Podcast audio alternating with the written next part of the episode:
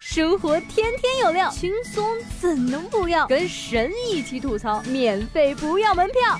这里是由蜻蜓 FM 头条频道和搜狐新闻客户端联合推出的神吐槽，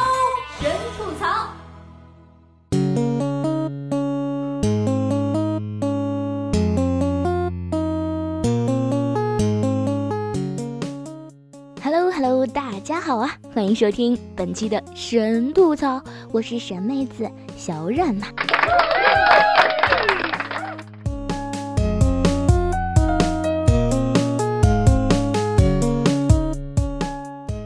有一个徒弟跟师傅学武很多年了，终于小有所成。下山之前，师傅语重心长地说：“徒儿啊，为师检验一下你的功力吧，给你一把斧头。”如果你能在三天之内把柴房装满，你就可以下山了。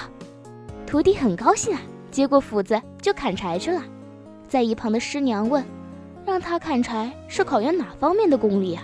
师傅说：“就这么一个徒弟啊，我是怕他下山以后我们没柴烧。”大四的同学们，还有几个月你们就要毕业了，在走入社会之前。本栏目也给你们推荐一些必读的书目，希望对你们有所帮助。半年玩转职场，从扫地到背锅，在职考研冲刺三百六十五天，从就业到失业，三个月无需节食锻炼减肥教程，从斤到公斤，三十天搞定暗恋对象，从护花使者到隔壁老王，七天精通 C 语言，从入门到放弃。三天炒股集训营，从入市到亏光；一小时搞定学区房，从单身到丁克；一刻钟学会自媒体创业，从掉粉到掉光；五分钟叉叉叉宝典，洗澡四分五十秒。知识就是力量嘛，知识改变命运，相信科学总是没错的。有一位大神数十年如一日，上下求索，刻苦攻关。勇攀科学高峰，终于发明了这款感冒专用纸巾架。无独有偶，为了解决游客过度抽取厕纸的世纪难题，天坛公园经过深入考验、多方调研、科学论证，终于推出了这款人脸识别厕纸机。识别人脸后，自动出纸。同一个人每隔九分钟才能取一次纸，每次出纸的长度约为六十至七十厘米。虽然不知道实际的效果如何呀。但是这台互联网加大数据智能卫生纸终端看起来确实是很牛叉的样子呀！据不靠谱消息，公园附近的一位大妈对这台机器非常的不满意。以前只需要半分钟就能拿够全家人一天所需的卫生纸，现在恐怕要等上大半天。不过好在九分钟取一次，时间间隔也不算太长，反正闲着也是闲着。另据不靠谱的消息。一位颇有经济头脑的大叔已经发现了一条新的为人民币服务的方法，就是专门守在厕纸机跟前刷脸取纸，以帮助那些千钧一发、十万火急的游客解决因各种原因，比如脸太大、只顾容、化妆太厚而刷脸不成功的危难。假以时日，媒体上就会出现这样的声音：黄牛蹲守公厕，高价倒卖卫生纸，根源何在？又一位多年从事青少年德育工作的老司机表示，这个刷脸取纸的智能终端非常好，值得大力推广。尤其是有宅男的家庭，应该强制安装一台，并且严格控制取纸频次和取纸量，以便让宅男们把更多的精力用到工作和学习上面。呃，不管怎么样吧，用高科技来约束公众行为，促使应该说是逼迫国民遵守公德，始终是大势所趋。公厕使用刷脸机来规范手指的使用，虽然暂时可能给内急又刷不上脸的游客造成不便，但是思路终归是没有错的呀。希望将来可以发展出科技含量更高、体验更佳的人性化的智能终端，比如运用人声识别功能的声控取纸机，根据个人信用分数确定出纸多少的大数据，根据个人社会地位、职务高低确定出纸质量的 VIP 商务行政取纸机。等等等等，如果有人要问，不就是几张手指吗？也值得用这么大力气，花这么多经费搞这么多高科技啊？当然，这个问题大家都想知道答案。不光是这个问题，还有很多问题都很让人苦恼的。比如说，明明有了红绿灯和斑马线，为什么还需要这排铁栅栏呢？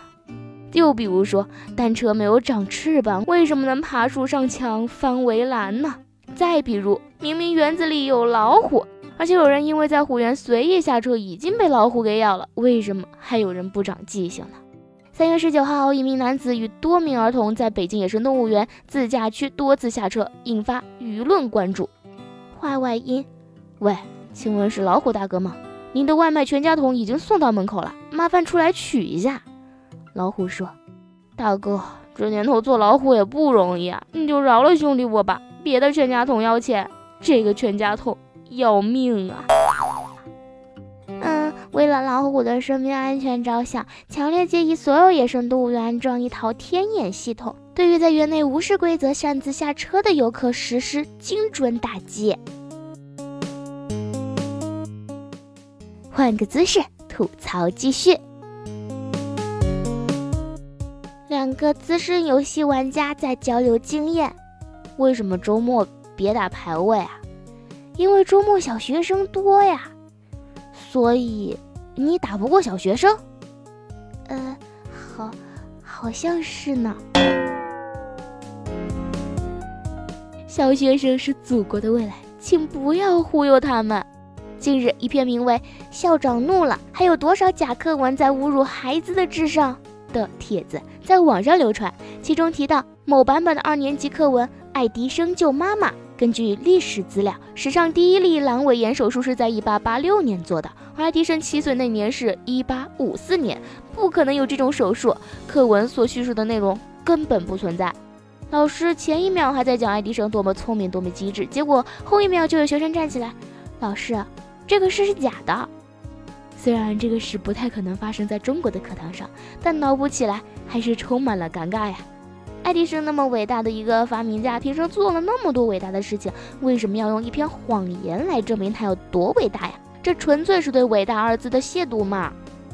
也有专家说，这个故事是来自《少年爱迪生》这部电影，早在上世纪八十年代就入选了人教版的初中英语课本，所以这么多年就一错再错啦。专家也说了，语文不是历史，是允许虚构的。要这么说的话。就更难让人理解了。既然是虚构，就老老实实的虚构呀，干嘛扯上爱迪生这个真实人物呢？还有，为什么不注明本故事纯属虚构，如有雷同，实属巧合呢？小学生说什么就信什么，这样误导人家，不是赤裸裸的毁童年吗？试想一下，多年以后，一个自以为知识渊博的学霸跟人争论世界医学发展史，自信满满的当着全班妹子的面拍胸脯保证，人类早在一八五四年就可以做阑尾炎手术了，因为他在小学就学过爱迪生救妈妈的故事，错不了。装叉失败，反成傻叉，这是何等的奇耻大辱呀！突然就明白了，为什么小时候的学渣长大了都当了老板，小时候的学霸长大了都在搬砖。误导人生的不只有课本，还有电视剧。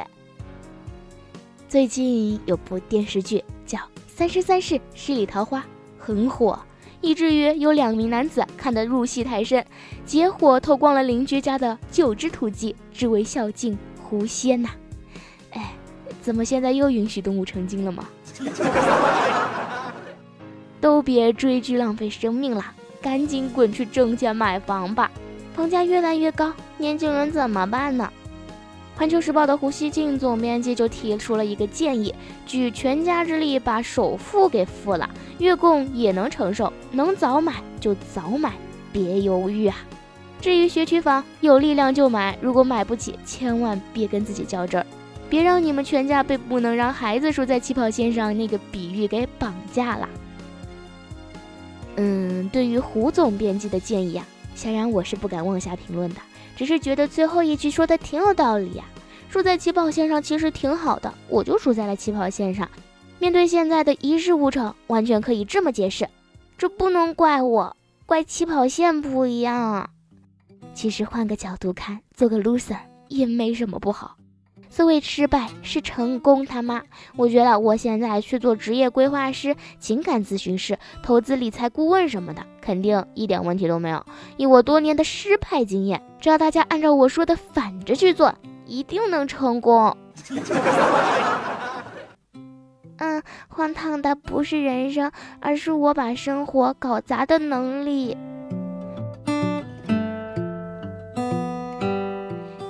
本期节目就是这样了，感谢您的收听。还有，本栏目内容纯属吐槽，十八岁以下未成年人请在家长陪同下观看。阅读后如果有不适，请及时服用板蓝根，特此声明。